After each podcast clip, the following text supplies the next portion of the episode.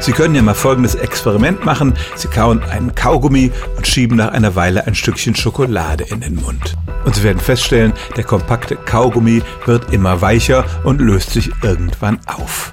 Das liegt daran, dass die Kaumasse im Kaugummi zwar wasserfest ist und deshalb beliebig lange im Mund überleben kann, aber sie ist fettlöslich und gute Schokolade enthält immer einen gehörigen Fettanteil, sodass sie das Kaugummi zum Schmelzen bringt.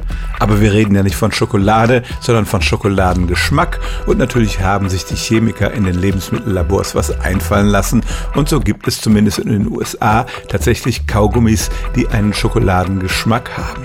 Ich habe es selber nicht probiert, aber im Internet sagen die Leute, das schmeckt tatsächlich schokoladig, obwohl kein Fett drin ist. Auf der Zutatenliste steht tatsächlich Kakao, also muss ich annehmen, dass man es geschafft hat, die Aromastoffe vom Fett zu trennen. Richtige Schokoladenfans werden natürlich nur die Augen verdrehen, wenn sie sowas hören. Und es handelt sich ganz gewiss um ein Minderheitenprodukt. Aber es gibt tatsächlich Kaugummi mit Schokoladengeschmack, auch wenn der keine richtige Schokolade enthält. Stellen auch Sie Ihre alltäglichste Frage unter stimmtz.radio1.de.